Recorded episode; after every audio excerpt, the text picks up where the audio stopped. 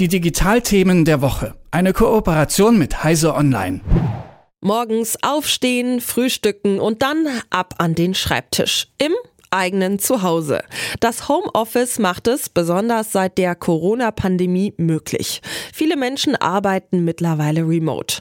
Eine neue Umfrage unter Geschäftsführerinnen zeigt jetzt aber, dass viele von ihnen zurückkehren wollen zur traditionellen Arbeit im Büro.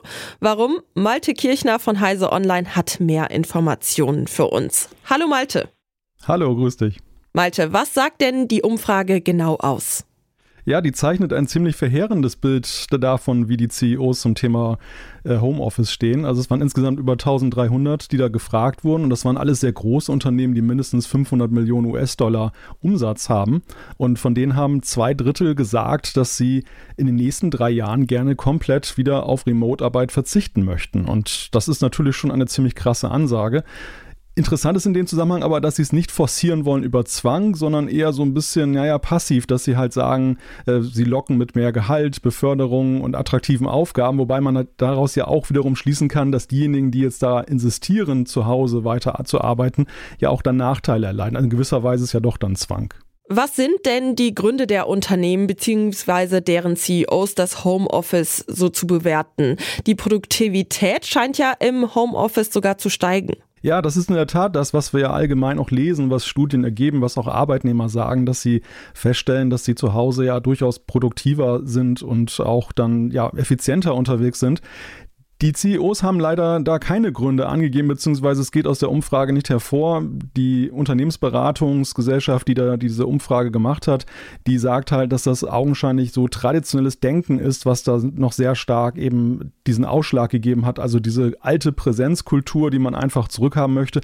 Wenn man mit Verantwortlichen spricht, hört man allerdings auch häufig so, dass sie sagen, ja, die Kommunikation, die sei schon besser. Es ist, glaube ich, auch für viele Chefs so eine Schwierigkeit, so ein Team remote zu führen. Das ist für viele in Präsenz einfacher.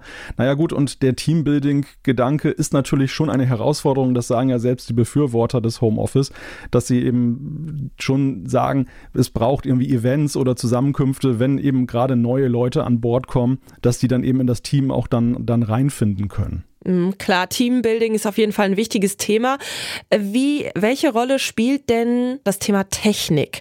Hat das Ganze auch was damit zu tun, dass es zum Beispiel oft technische Probleme gibt und es da eben in der Hinsicht Schwierigkeiten gibt? Erstaunlicherweise hören wir über das Thema Technik in dem Zusammenhang so gut wie gar nichts mehr. Also ich erkläre mir das damit, dass während der Corona-Zeit, als ja sehr viele Menschen auch teilweise wieder Willen dann zur Remote-Arbeit dann verdonnert waren, sage ich jetzt mal, dass dann eben das Thema schlechte Anbindung und Ausstattung ein großes Thema war. Jetzt sind wir, glaube ich, in dem Modus angekommen, dass diejenigen, die in Präsenz arbeiten möchten, das auch wieder tun und diejenigen, die jetzt dann von zu Hause aus arbeiten, haben einfach auch dann die entsprechenden Voraussetzungen für sich geschaffen oder durch die Unternehmen wurden sie geschaffen. Auf jeden Fall ist das, hat sich das deutlich gebessert gegenüber dem Zustand von vor zwei, drei Jahren, wo das Technikthema ja sehr präsent war mit Homeoffice. Und jetzt hören wir da so gut wie gar nichts mehr drüber. Wie ist denn die Perspektive der Angestellten?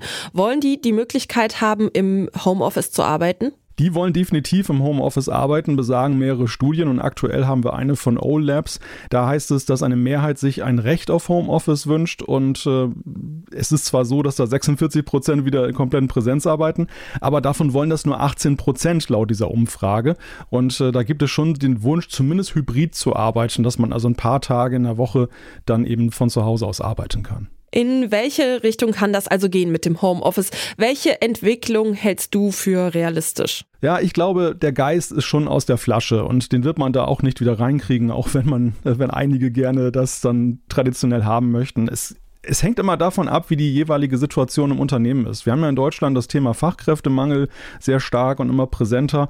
Und da ist dann vielleicht auch gar nicht mehr so die Frage, was die Unternehmen wollen, sondern die müssen sich auch mehr dann daran richten, wie sie Fachkräfte, gerade die Talentierten, an sich binden können.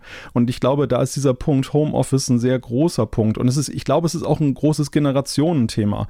Also gerade Jüngere wollen tendenziell noch häufiger remote arbeiten. Und ich glaube, auf Strecke wird es sich auch ein wenig herauswachsen. Das Problem ist einfach, mit Corona kam dieses Homeoffice, was ja vorher fast nur in Sonntagsreden vorkam, wie so ein Kulturschock über die Arbeitswelt. Das kam viel zu schnell. Und jetzt ist halt so diese, diese Phase wieder, wo kein Zwang ist, dann Homeoffice zu machen und dann geht es halt so ein bisschen rückwärts, aber ich glaube, am Ende wird es trotzdem weiterhin vorwärts gehen damit. Das sagt Malte Kirchner. Wir haben über den Streit über das Homeoffice gesprochen. Danke, Malte. Sehr gerne. Die Digitalthemen der Woche. Eine Kooperation mit Heise Online.